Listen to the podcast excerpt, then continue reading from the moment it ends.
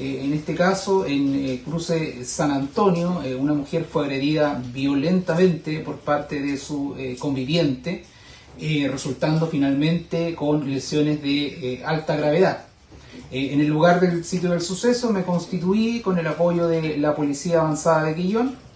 para, en este caso, realizar las diligencias de rigor. el imputado fue detenido por el pronto actuar del personal de carabineros de la sexta comisaría de Quillón